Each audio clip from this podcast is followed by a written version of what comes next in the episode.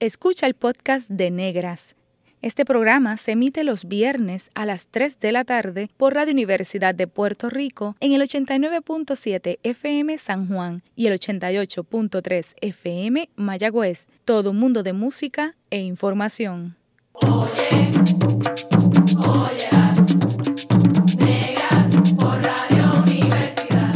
Cadena Radio Universidad de Puerto Rico presenta Negras producido por Colectivo ILE, un espacio para visibilizar proyectos antirracistas y educar de forma crítica e informada sobre la negritud y la racialización.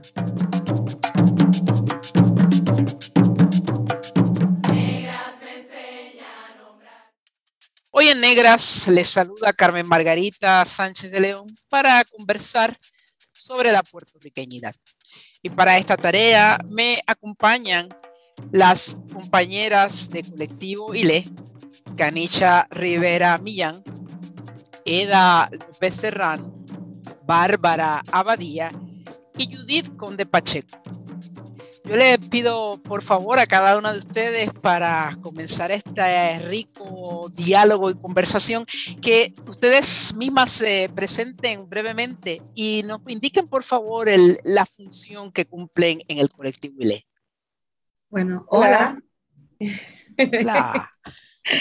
Eh, soy Canicha Rivera, Millán Calderón. Eh, soy parte del colectivo ILE, como, funjo como organizadora y educadora antirracista y pues ya llevo, llevo varios añitos siendo parte de este colectivo que es sumamente hermoso y, y una maravilla compartir con ustedes. Soy Bárbara Abadía Resach, eh, soy miembro de Colectivo ILE desde 2018, pero con mucho interés de ser parte del colectivo desde 2012, para ser exacta. Recuerdo ese momento en que fui a un evento en el Museo de Arte de Caguas. Eh, había un performance donde María Reinat, Mariluz África, eh, Jessica Gaspar estaban allí y yo quedé encantada con aquella actividad y pregunté a María y a Mariluz qué hay que hacer para estar en Colectivo ILE. Y me dijeron estar y yo no estaba porque estaba entre Puerto Rico y Texas terminando mi doctorado. Así que cuando regresé a Puerto Rico pasaron varios años, pero recibí ese mensaje de invitación para ser parte de la comunidad asesora de Colectivo ILE en 2018 y desde entonces he estado colaborando como organizadora comunitaria y desde 2019 coproduciendo este espacio Radial Negras. Así que también, como dice Canicha, un espacio de mucho aprendizaje, de mucho crecimiento, eh, en el que tenemos conversaciones como esta que vamos a tener hoy aquí. Pues mi nombre es Eda López Serrano, tengo trayectoria eh, siendo activista en diversos temas en Puerto Rico, particularmente en la descolonización y la independencia, y me estoy eh, integrando, el feminismo también, activista feminista, pero me estoy integrando como, como parte de la comunidad asesora de Colectivo ILEA recientemente. Es un honor, un placer, un sueño poder estar compartiendo eh, con, con esta comunidad que eh, trabaja el antirracismo desde el amor.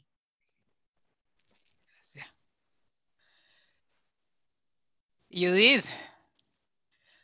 Estoy por aquí, hola, Judith Conde Pacheco, eh, de la comunidad asesora de ILE. Estoy con ILE hace muchos años. Eh, comencé, ¿verdad?, trabajando con el colectivo ILE desde la experiencia de Vieques, de la comunidad viequense. Eh, así que una larga trayectoria de trabajo que ha sido, ¿verdad?, bien, bien alentadora, bien bien importante para el crecimiento no solamente de, la comunidad viequense, sino de todas las mujeres, en este caso que participamos en la Alianza de Mujeres Viequenses, ya estamos hablando de casi 20 años.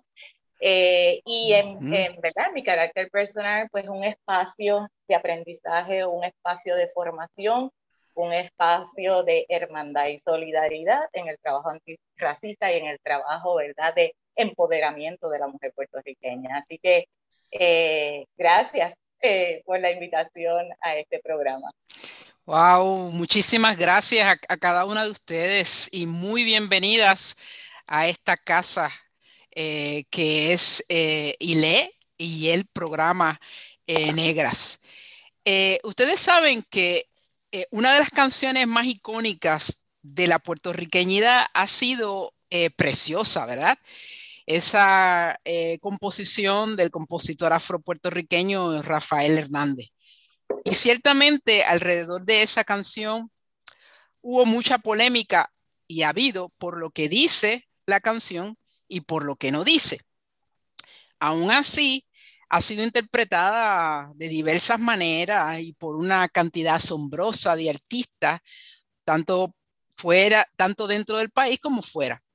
Además, indiscutiblemente la canción, ustedes saben que apela bien a, nuestros sentimientos más profundos sobre todo para aquellas personas que, vivimos en la diáspora. Si partimos de ahí, les pregunto a, cada uno de ustedes, ¿cómo se forjó en ustedes el concepto desde la, de la puertorriqueñidad y desde dónde lo vivieron? Pues yo eh, lo, veo desde como dos recuerdos bien específicos.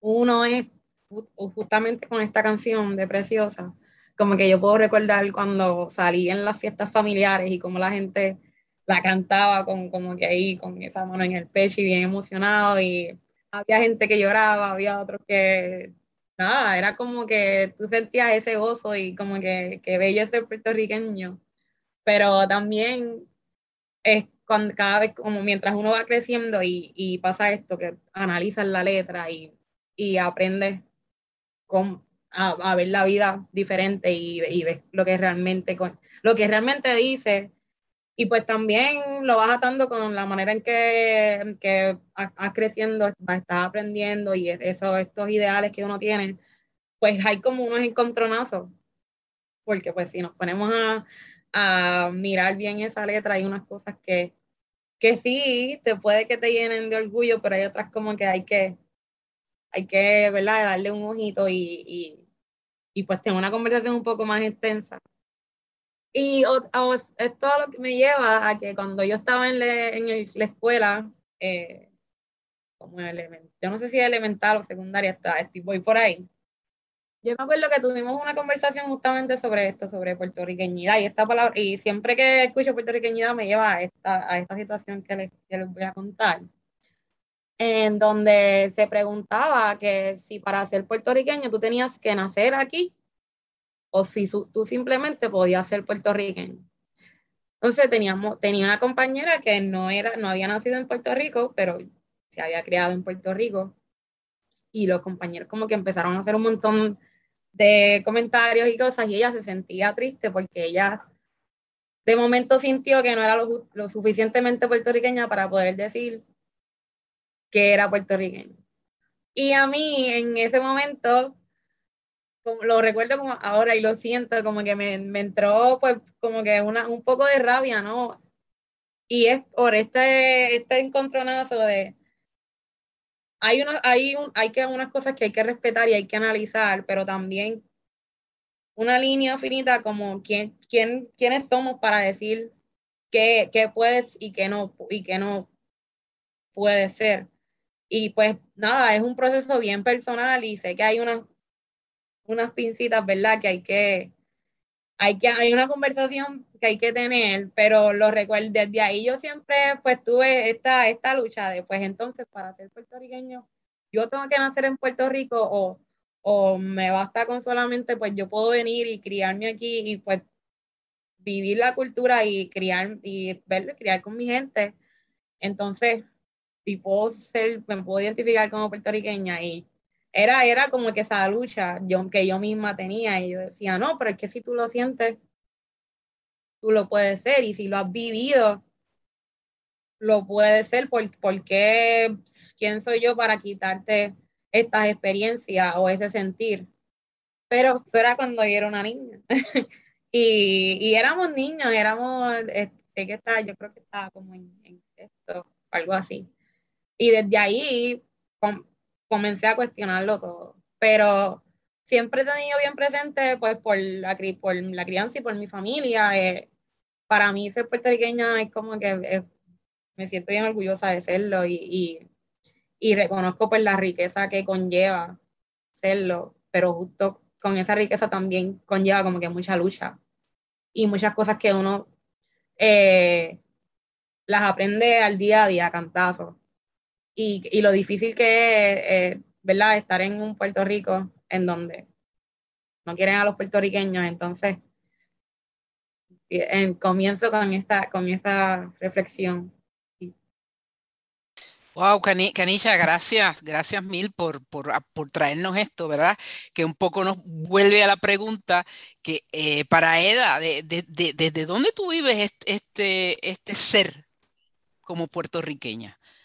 Pues mira, eh, recuerda, yo soy de la generación de las hijas y los hijes y les hijes de la mordaza.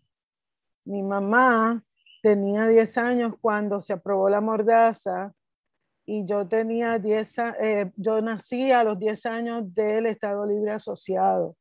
Entonces, en Puerto Rico era bien raro, muy, muy raro ver eh, la bandera de Puerto Rico sola. Y yo creo que cuando yo busco en mi memoria en qué momento yo eh, tuve conciencia de que era puertorriqueña, fue cuando a los 10 años yo fui a visitar a mi papá que vivía en California y mi papá en el carro siempre tenía una bandera de Puerto Rico. Y fue la primera vez que yo vi la bandera de Puerto Rico sola. Eh, mi mamá, que yo creo que, que, una gran influencia de quien yo soy es mi mamá, eh, yo recuerdo que ella en alguna pegatina que hicieron en aquel momento, eh, salía una bandera de Puerto Rico chiquitita para pegar en un cristal y mi mamá cortó la pegatina para sacar la bandera de Puerto Rico y ponerla eh, en el cristal de la guagua que, que nosotros teníamos. El asunto es que para la generación que crecimos en esa década, que éramos niñites en la década del, del, del 60, la puertorriqueñidad estaba bastante influenciada por lo que venía del discurso eh, oficial sobre nuestra historia, el, que se enseñaba ¿verdad? en las escuelas. Entonces, eso me obligó eh, desde muy pequeña a asumir posturas sobre qué era ser puertorriqueña. Y para mí, ser puertorriqueña, y les, digo que esa definición no ha cambiado en todo ese tiempo, para mí ser puertorriqueña es amar a mi patria matria casi por sobre todas las cosas, casi por sobre todas las cosas, pero cuando les digo casi es porque por encima de ella está probablemente mi madre y mi deidad de elección. Este, eh, yo muy pequeña tuve conciencia de que yo tenía que estar dispuesta a darlo todo por mi puertorriqueñidad. Eh, y fui por mi, varias etapas y una de las etapas era, por ejemplo, el lenguaje. Yo no quería aprender inglés porque me parecía que estaba eh, traicionándome, pero pero después, a medida que fui creciendo, que fui leyendo, que fui encontrándome esa historia que está tan enterrada, me, me fui dando cuenta de que somos mucho más, eh, una, somos una, un, un, un, cuerpo mucho más inmenso del que nos han tratado de, de atosigar. Eh, somos, somos una cultura única y una sociedad que yo tengo la esperanza de que vuelva a encontrar todo lo que, lo que nos hace, ¿verdad? Lo que nos permite eh, identificarnos como, como pueblo y como puertorriqueños. Muchísimas gracias, este, e, e, Eda, por ese aporte.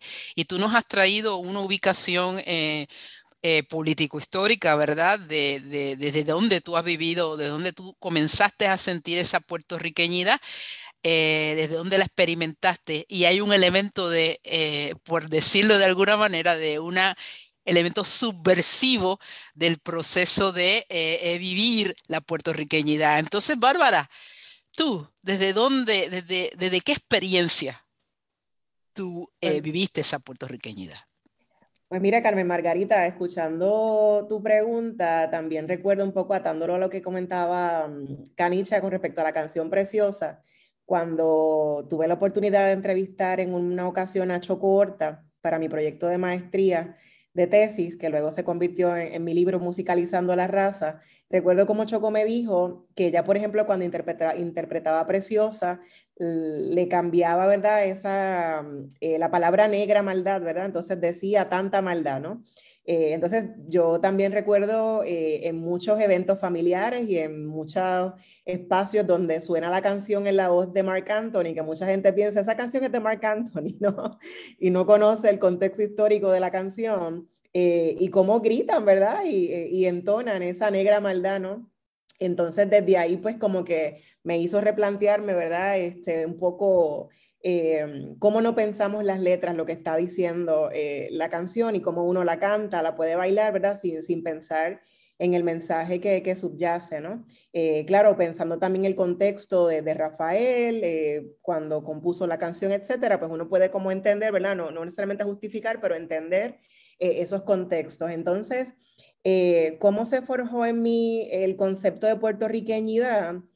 Pues se forjó, digamos que en la escuela, yo estudié en la escuela pública en Fajardo, desde kinder hasta duodécimo grado, y se forjaba esos días 19 de noviembre en los que a mi mamá le encomendaban hacer el arroz con gandules, el arroz con dulce, el tembleque y todo lo que se suponía que era puertorriqueño eh, para compartir en la escuela. Entonces, eh, para mí se forjó la puertorriqueñidad, esa noción de, de, esa idea de lo folclórico, de lo típico, de qué se supone que es los alimentos, ¿verdad?, puertorriqueños.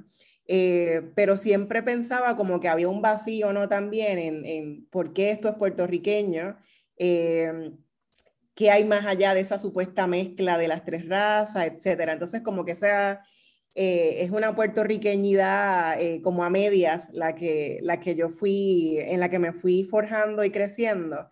y también pienso que mm, había una puertorriqueñidad en mí que, me hacía ver diferente, no solamente por cómo yo me veía en comparación con mis compañeros y compañeras de la escuela, eh, sino también por el trato que, que, una recibía, ¿no? Como que tú eres puertorriqueña, esa pregunta siempre como, pero ¿de dónde? ¿O de dónde son tus apellidos? Como que nunca me hacían sentir parte de este supuesto Puerto Rico, Puerto Ricos, ¿no? En plural. Entonces yo creo que eh, para mí se forjó desde eh, algo incompleto. No podía explicarlo quizás en ese momento, que era niña, eh, pero se forjó también desde las anécdotas que me contaban mis abuelos mi abuela, mi madre, mi padre, de experiencias de, de discriminación, de prejuicio. Mi padre, por ejemplo, como veterano de la guerra de Vietnam. o sea que una puertorriqueñidad que para mí había muchas preguntas de qué es ser puertorriqueña.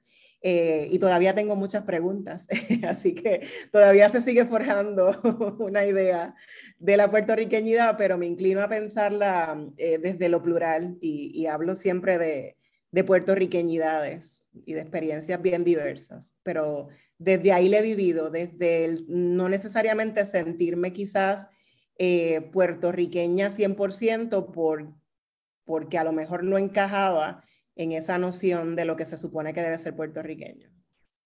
La noción oficial, digamos, entre comillas. interesantísimo, porque eh, eh, además de ya todo lo que tenemos, toda esa ubicación de cada una de ustedes, las que ha tenido oportunidad de hablar del marco histórico político, esa pregunta que tú nos planteas, Bárbara, ¿qué, hay más allá? Y, de, la, de, de la posibilidad de, una, un concepto abierto e incluso de la sensación de no estar o no caber dentro de eso que se define como puertorriqueñidad. Y a ti, Judith, yo te pregunto, ¿y tú desde dónde, desde dónde te plantas? Pues un poco, un poco escuchándolas. Este, yo vengo de, de este discurso de puertorriqueñidad de la mezcla de las tres razas, por un lado, ¿verdad? Y de esos, de esos días, como mencionó Bárbara, de esos días en, eh, ¿verdad? en la escuela eh, pública de la celebración del, del, del, descubrimiento de Puerto Rico, ¿verdad? Donde e, e, era bien interesante porque desde esa mezcla de esas tres razas en esa celebración del descubrimiento de Puerto Rico, para mí era particularmente interesante. Yo sabía que era puertorriqueña, pero dentro de esa puertorriqueñidad yo podía en los bailecitos o en las presentaciones que se hacían en el programa del día, yo podía hacer dos cosas. Yo podía ser india o yo podía ser negra, ¿verdad? Dentro de ese discurso de las tres razas y de esa puertorriqueñidad, tú eres de las puertorriqueñas que son indias o son negras. E, eso por un lado, pero por otro lado, yo vengo también de una familia muy grande, de una familia criada en el campo, eh, donde ese, esa puertorriqueñidad se vivía precisamente, ¿verdad? Este, eh, las festividades familiares, donde hay música, donde hay la comida típica, donde estamos, donde, donde llegan los reyes, eh, no llegaba Santa Claus, ¿verdad? Yo, yo no tengo como esa experiencia, mi puertorriqueñidad hablaba de los reyes, de la fiesta de los reyes, de los rosarios de cruz, eh, de una experiencia que cuando venían precisamente mis primos de Estados Unidos era hasta cierto punto había este debate, eh, los que vivían en Estados Unidos y nosotros acá, que allá es mejor, eh, porque hay esto o lo otro, y bueno, pues aquí hay el campo, hay chinas, hay frutas, era una experiencia bien interesante, pero realmente, eh, ¿verdad? Fui creciendo con eso, siempre pensando, pues yo soy una puertorriqueña, india, negra, ¿verdad? Dentro de ese, ese, ese ese encuentro de las tres razas, ya obviamente cuando llegó a la universidad, a la Universidad de Puerto Rico, recinto de Río Piedra, Y en el contexto ya universitario, pues tengo otras experiencias que me permiten entonces eh, estudiar un poco más qué es esto de la puertorriqueñidad, dónde me posiciono y sin duda eh, mi posicionamiento fue, ¿verdad? Como decía Eda, yo no me veo en otro lugar, yo no me veo, ¿verdad? Yo puedo salir a hacer cosas a otros países, pero yo no me veo en otro lugar que no sea Puerto Rico y siempre admirada de lo que somos, eh, de, de, las, de las grandes oportunidades, ¿verdad? De, la gente no conoce el, el, nuestro bagaje histórico, ¿verdad? Siempre miro siempre miro a, la historia familiar, ¿verdad? Para yo encontrarme con mi puertorriqueñidad, siempre también miro eh, a mi historia familiar. Mi historia familiar, como le dije, de un lado el campo de Patilla y por otro lado una historia familiar de, una familia pobre, una hacienda de azúcar en Peñuela, que luego se muda a Yauco, ¿verdad? Hay, hay toda una experiencia eh, de mi familia con la puertorriqueñidad, con el trabajo, eh, con el trabajo para este país, ¿verdad? Trabajo asalariado, pero también mi bisabuela fue una esclava en, en esta finca, ¿verdad? Y entonces hay, hay toda una historia eh, que me hace, que me hace buscar, buscar, ¿verdad? dónde está, dónde está mi puertorriqueñidad, dónde están los que me antecedieron y también afirmarlo a través de las distintas cosas que hago hoy día. Así que un poco por ahí va, ¿verdad? Mi encuentro con mi puertorriqueñidad. Wow, qué rico está esto. Eh, es, es, un proceso eh, no del todo definido, no del todo cerrado, es familia, es encuentro, es desencuentro, eh, es, es, subversión, es la norma. Así que hay muchas cosas que hemos apuntado aquí que son muy, muy interesantes y que vamos a seguir profundizando. Pero miren, al ser parte nosotras de un archipiélago, somos isleñas, ¿verdad? Pues nuestros procesos como comunidad han estado surcados por una experiencia del transitar y del transitar desde eso, transitar hacia el secuestro y la diáspora.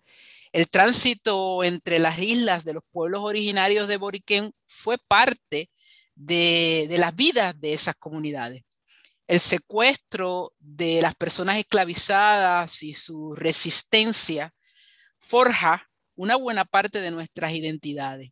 Y la diáspora, bien obligada o bien voluntaria, consecuencia de políticas coloniales aplicadas a la población, ha llevado a miles de nosotras fuera del archipiélago de Boriquén en distintos momentos. De hecho, ya Judith nos hablaba de, las familias que venía en Navidad. ¿Quién de nosotros no tiene alguien que vive en los Estados Unidos o fuera de los o, o más allá de Estados Unidos? Entonces les pregunto yo, ¿cómo ustedes viven ese transitar, ese secuestro y esas diásporas que, que, que han construido en parte el sentido de ser puertorriqueña. ¿Cómo viven esas diásporas ustedes? Yo, por ejemplo, he vivido eh, fuera de Puerto Rico algunos años de mi vida, principalmente en, Texas, donde estudié el doctorado.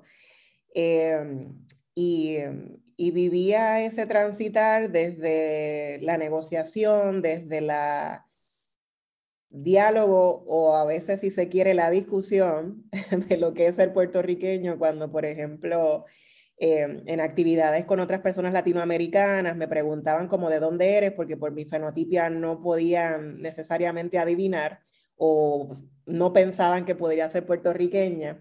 Eh, y cuando decía pues de Puerto Rico, ah, pero tienes la ciudadanía estadounidense, tienes pasaporte, entonces desde esa ahí muchas veces comenzaban unas conversaciones donde pues tenía que hablarnos, pues Puerto Rico es una colonia.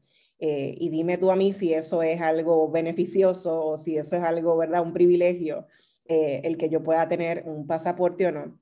Así que em, viví ese transitar y ese secuestro y esa diáspora desde la negociación, por ejemplo, eh, yo estudié seis años allí, pero nunca me vi como parte de ese espacio. O sea, para mí era un, un, espacio de tránsito y yo siempre pensaba regresar a Puerto Rico. Eh, ahora que tengo un trabajo fuera de Puerto Rico, pues también pues me lo planteo, ¿no? Tengo que estar allí porque es mi trabajo y porque necesito trabajar, pero qué duro que tenga que trabajar fuera del país, ¿verdad? Entonces, como dice Eva, como dice Judith, yo no veo otra cosa que no sea mi país, pero esa reflexión profunda interna, esa lucha, de, que me toca estar en otro lugar. Eh, y estando en cualquier lugar del mundo donde esté, siempre, pues, por alguna razón, esa puertorriqueñidad sale, sale a, flote, ¿no? Esa conversación. Y también he estructurado ese sentido de, de, la puertorriqueñidad de nuevo, desde la experiencia familiar, de la familia que está, estuvo fuera, desde mi abuela paterna en los 50 en Nueva York, eh, mi padre que estuvo en el ejército, pero decidió volver a Puerto Rico, em, un hermano que vive en Florida por razones muy particulares. Así que desde, esa negociación de que tenemos que estar porque hay unas circunstancias que lo que dan cuenta es de, de lo fallido que es este sistema, ¿verdad?, del Estado Libre Asociado eh, lo, fallido que es la colonia, que no nos permite quedarnos en nuestro terruño, nuestros espacios eh, que añoramos, sea porque es lo que hemos aprendido, como hemos hablado, ¿no? Eh, cómo aprendemos a querer este espacio, cómo aprendemos, cómo es algo social, una construcción social también, aprender a querer este espacio. Así que desde ahí pienso que ha sido mi, mi experiencia viviendo como, como ciudadana diaspórica en muchos momentos de mi vida. Sí, y las demás, vamos eh, eh, rapidito a los comentarios eh, porque nos quedan preguntas bien interesantes.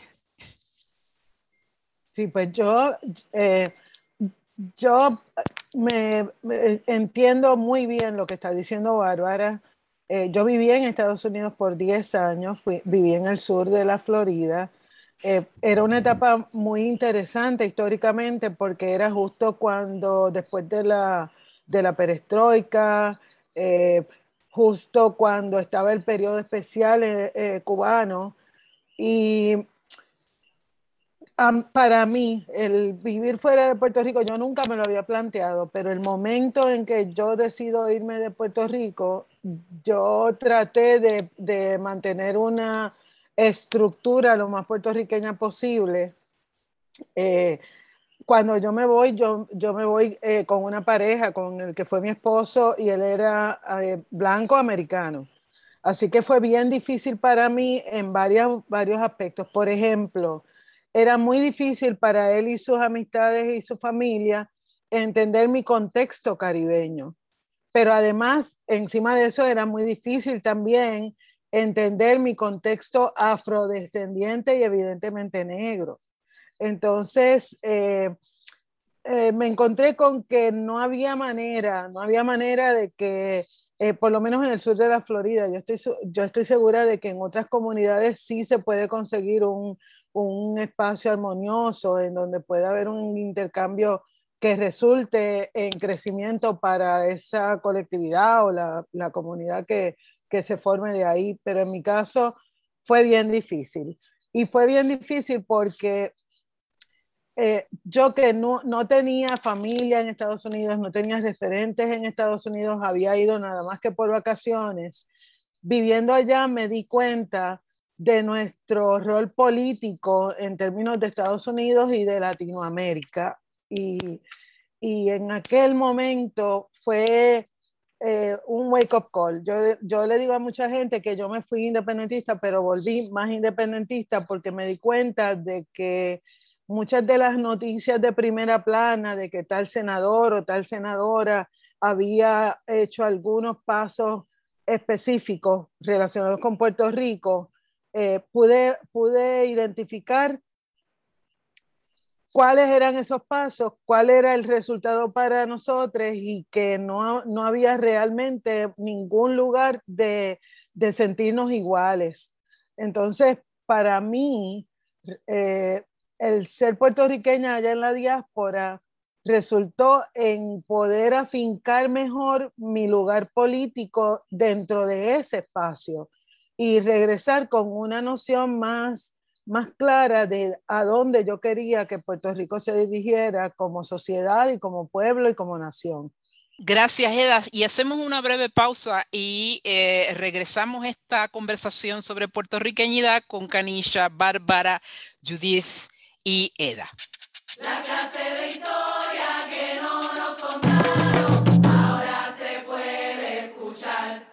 Está escuchando el podcast de Negras. Este programa se emite los viernes a las 3 de la tarde por Radio Universidad de Puerto Rico en el 89.7 FM San Juan y el 88.3 FM Mayagüez.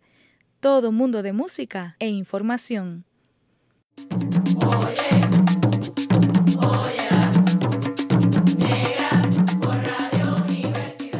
Usted está escuchando Negras inspiradas en la grandeza de nuestras ancestras.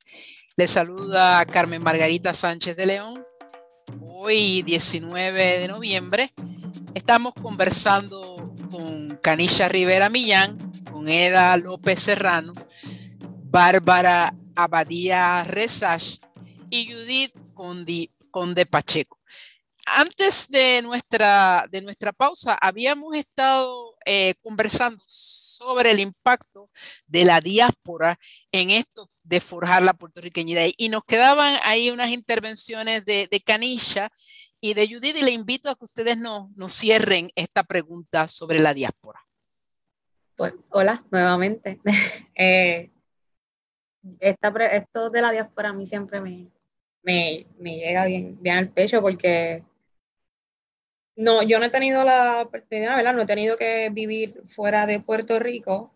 Sí he viajado fuera de Puerto Rico, pero siempre desde que tengo memoria he tenido bien claro que yo quiero o sea, quedarme aquí, o sea, vivir y morir aquí en Puerto Rico. Entonces, pero sí, también está esa, esa curiosidad, porque pues uno el internet, tiene todos estos medios de comunicación e incluso las distintas relaciones que uno forja, pues uno conoce de otros lugares y siempre está esa, esa espinita de pues, pues ver, ver el mundo, ¿verdad? Que, hay, que, que queda allá afuera, que puedo aprender y que no también, o que, y no solamente eso, siempre tengo claro que qué cosas yo puedo aprender para traer a mi Puerto Rico, ¿verdad?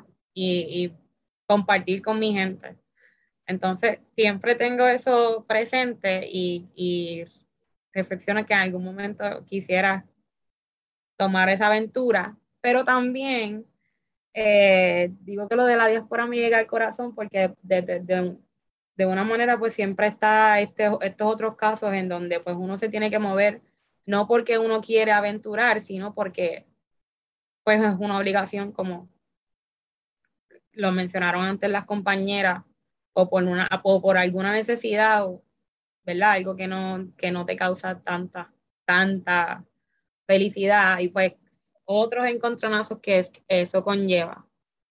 Y, y, pues es algo que siempre, siempre cuestiono de, de, de, esa diáspora y de lo duro que, que es vivir aquí en Puerto Rico, en donde pues a veces uno tiene que tener un pie afuera y otro acá, o, o, o los dos pies afuera, pero tu mente y tu corazón pues se quedan acá.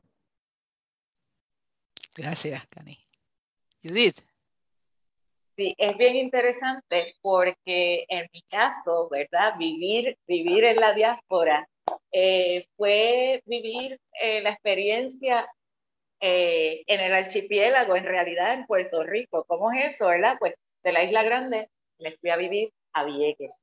Interesantemente, ¿verdad? Me encuentro con, con, con un espacio donde ser puertorriqueño también es, es, diferente, ¿verdad? Eh, tú eres puertorriqueña de la Isla Grande, eh, los que estamos acá somos puertorriqueños, pero somos viequenses, ¿verdad? Había, había una conversación eh, que, tiene que, que, que tenía que ver, ¿verdad? Con la experiencia de cómo desde el archipiélago, y ahora estoy hablando Vieques y Culebra, ¿verdad? Asumen esta experiencia de la puertorriqueñidad.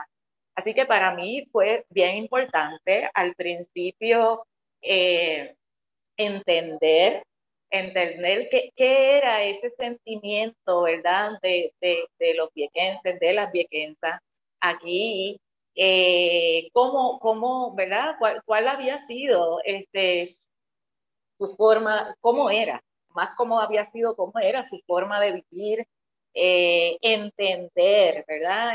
entender cómo, cómo se daban las relaciones con la isla grande, las relaciones políticas, las relaciones de salud, las relaciones de educación.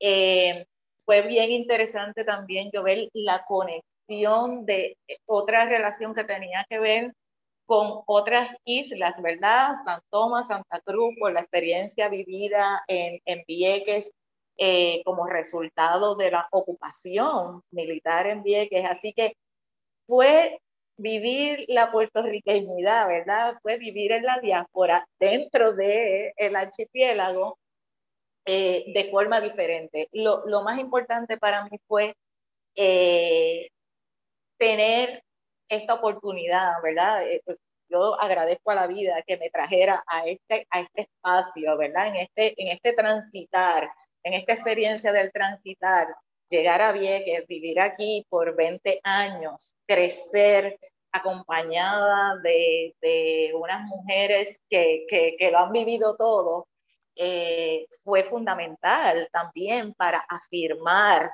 afirmar mi, mi, mi puertorriqueñidad.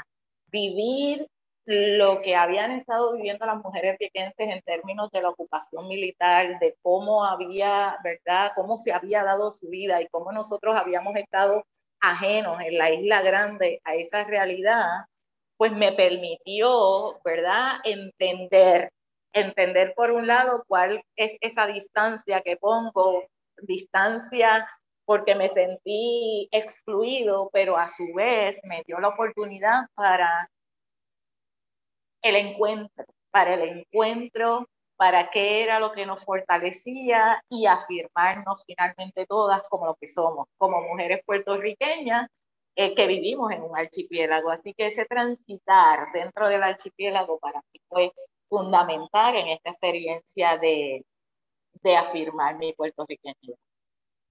Ay, qué poderoso eh, lo que ustedes están diciendo todas, es, es impresionante.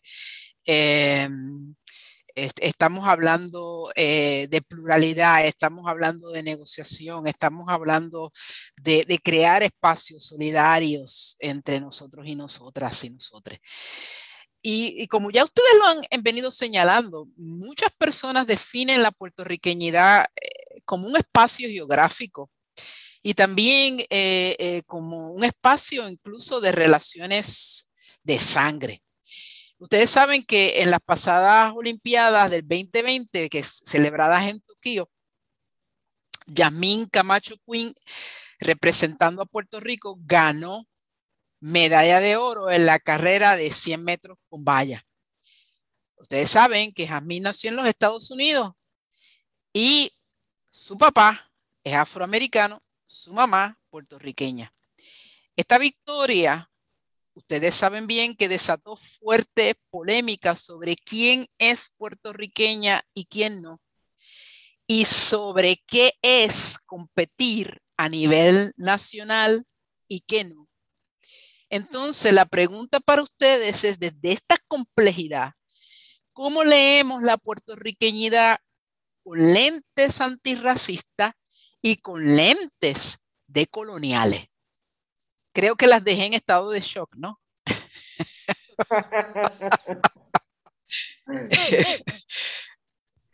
¿Cómo leemos esta puertorriqueñidad con lentes antirracistas, considerando y analizando este caso de, de Yasmín y con lentes eh, decoloniales? Yo, eh, y es curioso porque más o menos va con la línea de lo que yo había mencionado al principio de aquella anécdota con la, en la escuela, eh, de verdad, si como uno es puertorriqueño, ¿verdad? Si hay que nacer o, de dónde se vive esa puertorriqueñidad. Pero pensándolo como, un como espacio geográfico y pues por lo que he vivido, eh, yo, yo siempre lo, lo veo como, yo no, yo no veo, o sea, he, he adoptado una, una idea de que mi Puerto Rico, y le he compartido ¿verdad? con alguna, pues mi Puerto Rico no, no solamente es este espacio geográfico donde lo ubico. Y, y sí, siento mucho orgullo y, tengo ese sentido de pertenencia por mi tierra. Pero también hay que reconocer que esa tierra no se, no se trabaja sola, no se mueve sola, sino que hay que le, mirar quiénes son estas personas que la están moviendo. Así que mi Puerto Rico va por ahí, no, no va por, por ese lugar en donde está, esta isla en donde está ubicada, sino más bien quiénes son esa gente que la rodean, que la viven, que la, que la luchan, que la cargan. Así que desde, desde ahí y, pensando también en, esta historia que nos quieren, que nos enseñan desde la escuela de, la, de estas tres razas y entonces después cómo uno va aprendiendo cómo realmente esto va ocurriendo, cómo trajeron a estas personas sin preguntarle si querían o no y las obligaron a vivir aquí. También lo ato a eso, porque pues tenemos muchas raíces de muchos lugares y, y, es lo que nos hace tan distintos. Y pues es sumamente importante también conocer eso que pasó para entender lo que somos hoy en día o lo que queremos hacer más adelante. Gracias, Cani. Y entonces sigo con la pregunta. ¿Quiénes cargan este país? Yo pienso, Carmen Margarita, ¿verdad? Que esa pregunta de quiénes cargan el país y cómo leemos la puertorriqueñidad con lentes antirracistas y decoloniales, eh, me lleva a pensar en ese ejemplo que nos planteas de Jasmine Camacho Queen, eh, y anterior al caso de Jasmine, el caso de Jaime Espinal, y antes de Jaime, el caso de Gigi Fernández. Y entonces, ¿cómo yo lo leo eh, de una manera antirracista y decolonial?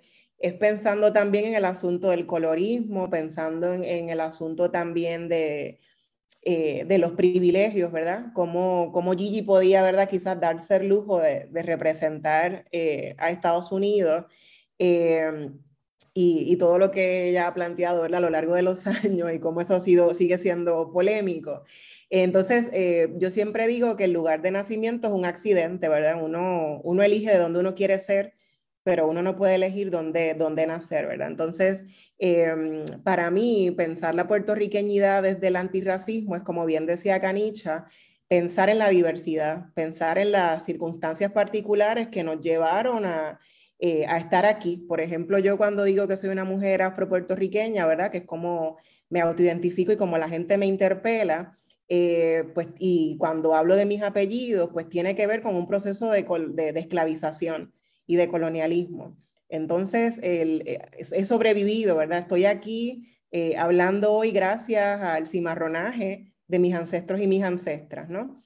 A la lucha, ese apellido Abadía era el apellido de un gobernador que tuvo Puerto Rico que era un esclavista eh, pero le sobrevivimos y estamos aquí, ¿verdad? Entonces, para mí es importante que mi familia también reconozca eso, ¿no? Eh, que tenemos que mirarnos desde el cimarronaje, desde la lucha, desde el proceso de esclavización. Eh, y el caso de Jasmine Camacho Quinn, yo creo que es una lección bien importante para, para los puertorriqueños y las puertorriqueñas. Como una mujer visiblemente negra, mitad afroestadounidense, mitad puertorriqueña de Trujillo Alto, dice: Yo quiero representar a Puerto Rico. Y se puso su amapola eh, para lucirla allí en Japón, ¿verdad? Eh, que no, a lo mejor no hay que hablar español eh, ni comer arroz con habichuela para ser puertorriqueño. Entonces yo creo que es, es, más importante cómo utilizar la puertorriqueñidad también como un arma política para visibilizar a Puerto Rico y para poner en la mirilla ¿no? la, discusión de, lo que es Puerto Rico. lo mismo ha ocurrido con certámenes de belleza donde ha habido reinas puertorriqueñas que se han coronado, como Débora Cartidú, que nadie cuestionaba que era colombiana también. Eh, pero entonces cuando es una mujer visiblemente negra, pues se cuestiona si es o no es, si es suficientemente puertorriqueña o no, si representa la belleza de las puertorriqueñas. Sin embargo, cuando gana una Madison Anderson Berrío, sí puede representar la, la belleza de, la de las puertorriqueñas eh, aunque no hable español. Entonces vemos ahí también cómo es un discurso bien eh, acomodaticio. Entonces yo creo que esos ejemplos de representación a nivel internacional dan cuenta de, de, dónde estamos y qué conversaciones todavía tenemos que seguir sosteniendo en Puerto Rico. Eh, pero que sí es importante lo que nos plantea Carmen Margarita de pensar la puertorriqueñidad y mirarla desde un lente antirracista y decolonial.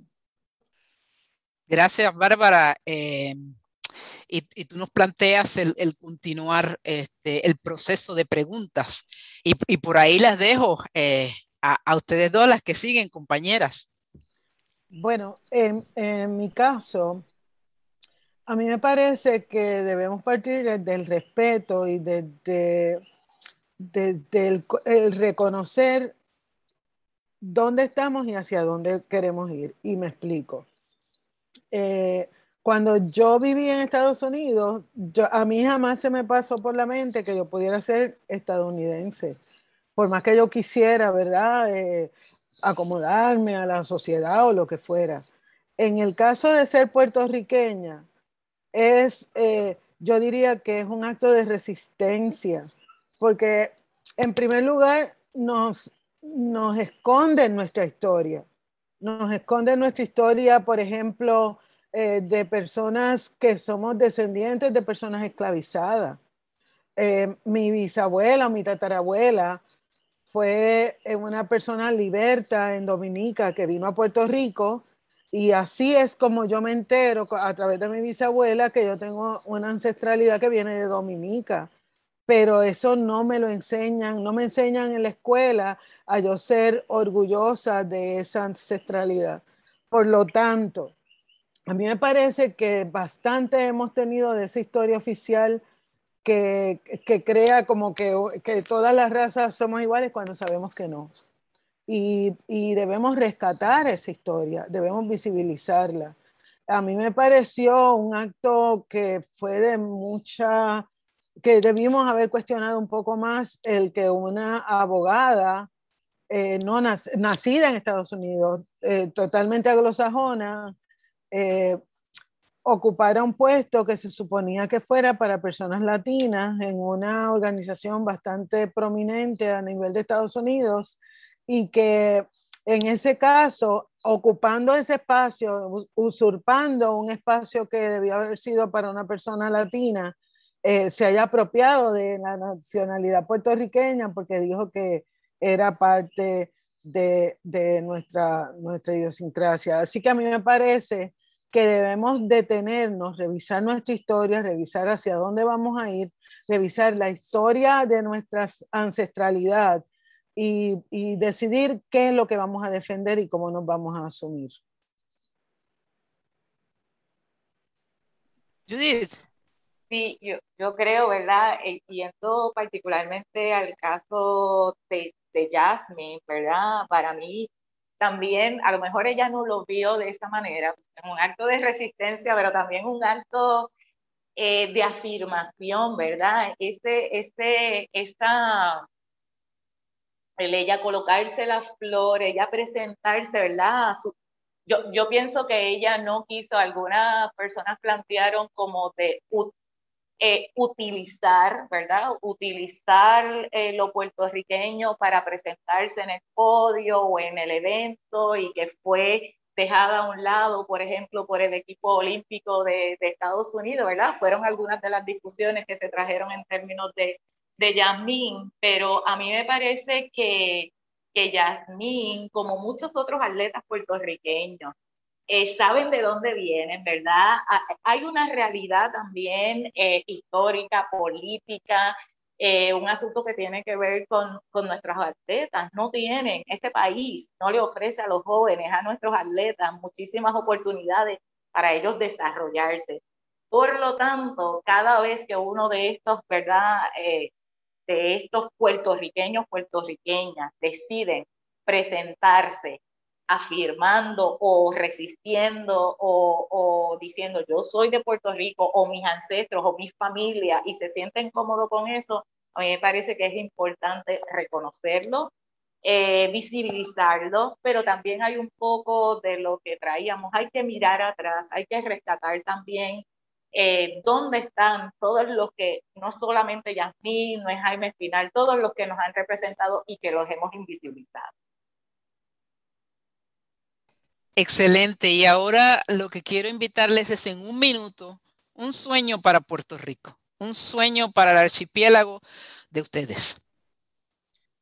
Eh, mi, mi, sueño es que, no, que encontremos y podamos eh, asumir el valor tan incalculable que tenemos como nación y que tengamos la valentía de enfrentar lo que nos trae la vida para poder eh, hacer brillar esa nación yo sueño con un Puerto Rico digno, lleno de una vivienda digna y que sea soberano y tropical. Canicha, me robaste las palabras en un evento del colectivo ILE donde justamente estábamos hablando sobre la vivienda digna en. Una de las personas que asistió al evento, una, una mujer visiblemente negra de 90 años o un poco más, dijo que ella era una mujer eh, libre, soberana y tropical. Y entonces yo creo que ese es un sueño que, compartimos muchas de las miembros de Colectivo ILE. Entonces yo pienso que eh, yo espero que este Puerto Rico o estos Puerto Ricos, desde Vieques, desde Culebra, desde mi Fajardo y desde mi San Juan, donde actualmente vivo, etcétera, eh, pues tengamos la posibilidad de ser libres, eh, que sigamos ¿verdad? también aceptando eh, un poco algunas de las preguntas que, ¿verdad? temas que nos quedan en el tintero, eh, el asunto también de, de, la apropiación, ¿no? Entonces yo creo que quien quiera estar en Puerto Rico y sentirse parte de Puerto Rico es bienvenido, bienvenida, bienvenide, pero también que sepa, ¿verdad? políticamente la importancia de, de pensar la puertorriqueñidad, como hablábamos ahorita, desde lo de colonial y lo antirracista. Entonces yo sueño con un Puerto Rico antirracista y eh, mi, archipiélago libre, por supuesto. Pues yo sueño con un archipiélago libre, soberano y tropical también, pero eh,